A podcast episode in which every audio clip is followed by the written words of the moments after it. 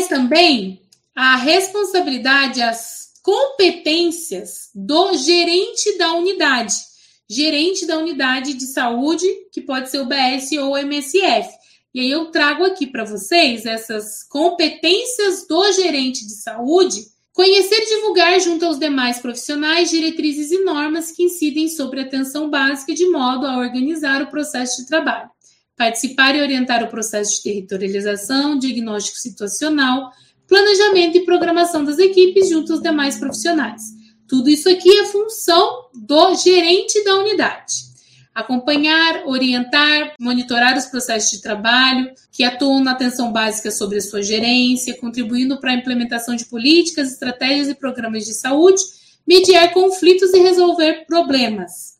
Mitigar a cultura na qual as equipes, incluindo profissionais envolvidos no cuidado, assumem responsabilidades pela própria segurança de seus colegas, pacientes familiares,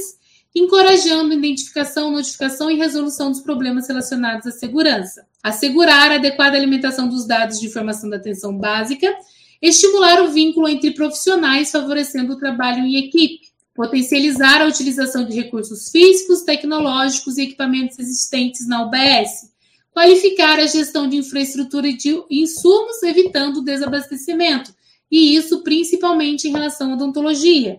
Representar o serviço sobre sua gerência em todas as instâncias necessárias e articular com os demais atores da gestão, conhecer a rede de atenção, participar e fomentar a participação de profissionais na organização dos fluxos de usuários, conhecer a rede de serviços e equipamentos sociais do território, identificar as necessidades de formação qualificada de profissionais em conjunto com a equipe, desenvolver gestão participativa, estimular a participação dos profissionais e usuários em instâncias de controle social, como nas conferências e conselhos. Tomar as providências cabíveis no menor prazo possível quanto às ocorrências que interfiram no funcionamento da unidade, exercer suas atribuições e que lhe sejam designadas pelo gestor municipal ou Distrito Federal de acordo com suas competências.